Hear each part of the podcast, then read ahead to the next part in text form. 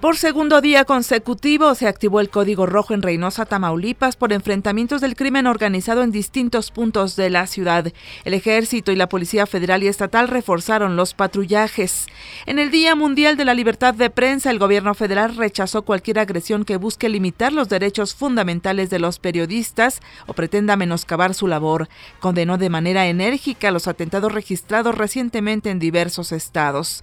De cara a los comicios del próximo 4 de junio en varios estados del país, el presidente Enrique Peña hizo un llamado a garantizar la paz y la armonía.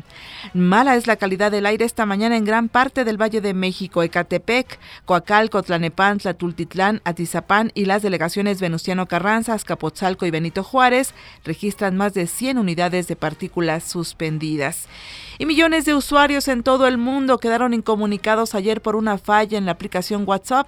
En México, los usuarios reportaron que la aplicación de mensajería instantánea falló a las 3.30 de la tarde y dos horas después el servicio se restableció. Aún se desconocen las causas. Le saluda Gabriela Sánchez Cervantes. Muy buenos días.